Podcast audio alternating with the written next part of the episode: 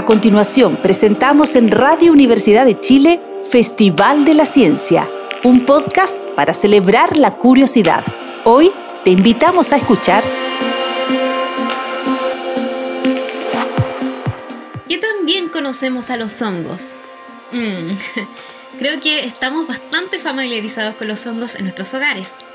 Aparecen en nuestra comida luego de un periodo de tiempo o cuando hay mucha humedad en algún lugar. Por esto, muy frecuentemente los asociamos como algo negativo. Estos últimos años, sin embargo, de a poco se ha vislumbrado que estos seres pueden ser un aporte para nosotros. Sabemos que algunos de ellos los usamos en la industria, para la producción de cerveza y pan, por ejemplo, e incluso también dan aportes a nivel ambiental, al ayudar a degradar la materia orgánica. Pero, ¿sabías que los hongos no sanan también? Esta historia comienza en la mañana del 28 de septiembre de 1928. Un científico británico se encontraba estudiando cultivos de bacteria en el sótano del laboratorio del Hospital St. Mary, en Londres. Pero, luego de ausentarse casi por un mes de la ciudad de Londres, olvidó una placa de Petri en la que contenían bacterias cerca de una ventana abierta.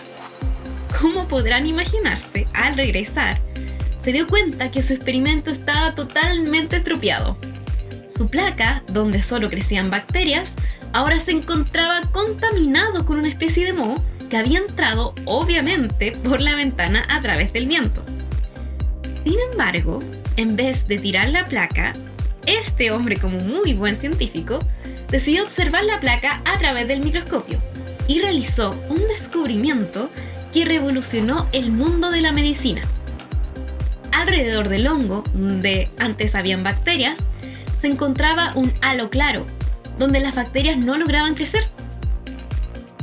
Nuestro científico protagonista de esta historia es el mismísimo Alexander Fleming, ganador del Nobel por el descubrimiento del primer antibiótico en toda la historia de la humanidad y que es producido por un hongo. Actualmente, se ha descubierto que los hongos también producen otros compuestos químicos, aparte de los antibióticos, y que son usados en diferentes aplicaciones medicinales. Un ejemplo de esto es la ciclosporina. ¿Habías escuchado de ella? Es un fármaco que es usado en el trasplante de órganos, ya que ayuda a bajar la actividad del sistema inmune y permite que este nuevo órgano que estamos recibiendo sea reconocido como algo propio y no como algo diferente y amenazante para nuestro cuerpo. Y esto evita así un posible rechazo al trasplante. A nivel cardíaco, los hongos también han jugado un papel fundamental con el fármaco de la lovastatina, el cual permite reducir el colesterol previniendo posibles enfermedades cardiovasculares. Ahora bien, como sabemos, la salud no solo implica ir al hospital en busca de medicina, sino que debemos cuidar día a día de ella. Y un factor muy importante para mantener una vida saludable es nuestra alimentación. De hecho, comer hongos aporta diferentes beneficios a nuestra salud. Lo sé, es cierto que muchos hongos pueden ser venenosos, pero Varios otros, si se sabe identificar, son comestibles. Los hongos tienen 15 vitaminas esenciales y son esenciales porque son necesarios para el funcionamiento de nuestro cuerpo, como el zinc, el potasio y vitamina B6. Además, poseen otros componentes como antioxidantes, vitamina D, fibra, proteína y una baja cantidad de carbohidratos y grasas. Ahora les voy a contar un tercer aspecto y quizás más desconocido. Y es que los hongos también nos pueden ayudar con enfermedades como trastornos del sueño, obesidad, trastornos mentales, diabetes y otros problemas de salud. Pero ¿cómo me preguntarán? No, esta vez no es a través de algún fármaco o a través de la alimentación. Acá en Chile se estudia a un hongo anaranjado.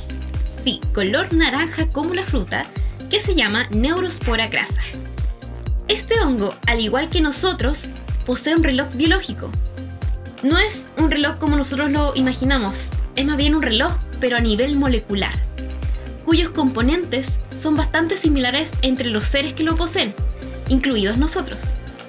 Por tanto, al estudiar el reloj en este hongo, un ser vivo mucho más simple y con el cual se puede trabajar a nivel de laboratorio, cualquier descubrimiento hecho en él se podrá aportar a entender y comprender cómo defectos en nuestro reloj pueden repararse para evitar efectos negativos en la salud como los que ya les mencioné. Ahora ven, los hongos nos sanan también. Desde diferentes aspectos, estos pequeños seres forman parte de nuestra vida en formas que a veces no nos podemos ni siquiera imaginar. Mi nombre es Cindy Tavila Gurto, bioquímica, perteneciente al Instituto Milenio de Biología Integrativa. Muchas gracias por escuchar. Escuchaste en Radio Universidad de Chile Festival de la Ciencia, un podcast para celebrar la curiosidad.